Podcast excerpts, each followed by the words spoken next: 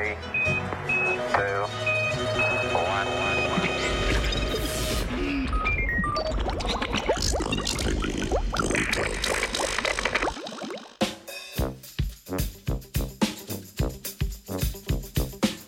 Murni brez ritma.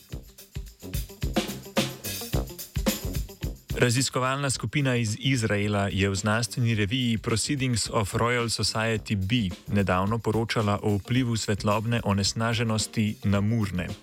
Ta namreč negativno vpliva na ritem njihovega gibanja in oglašanja, kar lahko vodi v slabšo komunikacijo znotraj celotne populacije.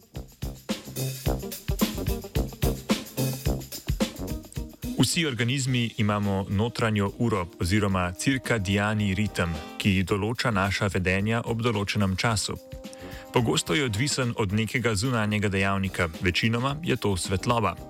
Poznamo, da nimo živali, ki so bolj aktivne po noči in živali, ki po noči spijo.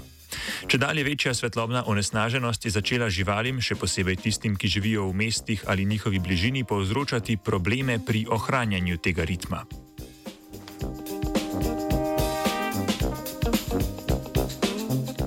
Znanstvena skupina je v svoji raziskavi opazovala, kako različno dolgi intervali svetlosti in moč svetlobe vplivajo na oglašanje in gibanje murnov.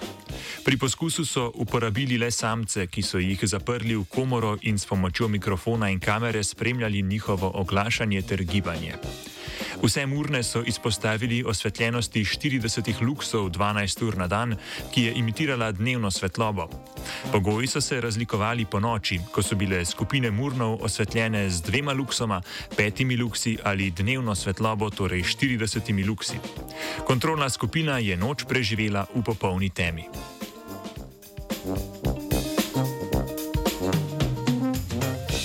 Rezultati so pokazali, da je imela skupina, ki je bila po noči v popolni temi, normalni 24-urni ritem oglašanja in gibanja, ter je bila pri svojem vedenju usklajena.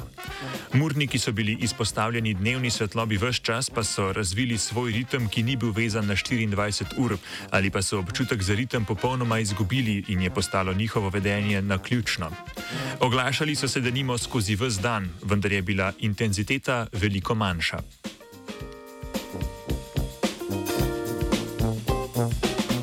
To pomeni, da se niso vsi murni oglašali naenkrat, ampak vsak posebej.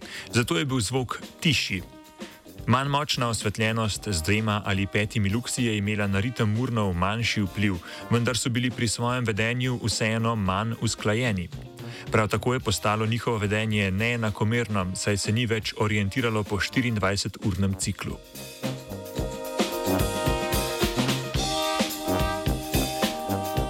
Za konec velja omeniti, da so bili poskusi vseeno izvedeni v laboratorijskem okolju, ki težko odraža parametre realnih razmer.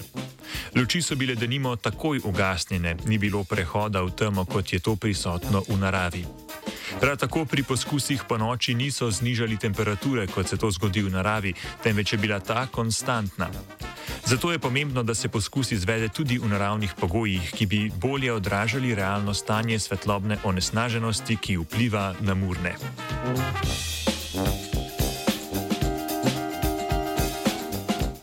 Mur, mur, murenčke je poslušala Dora.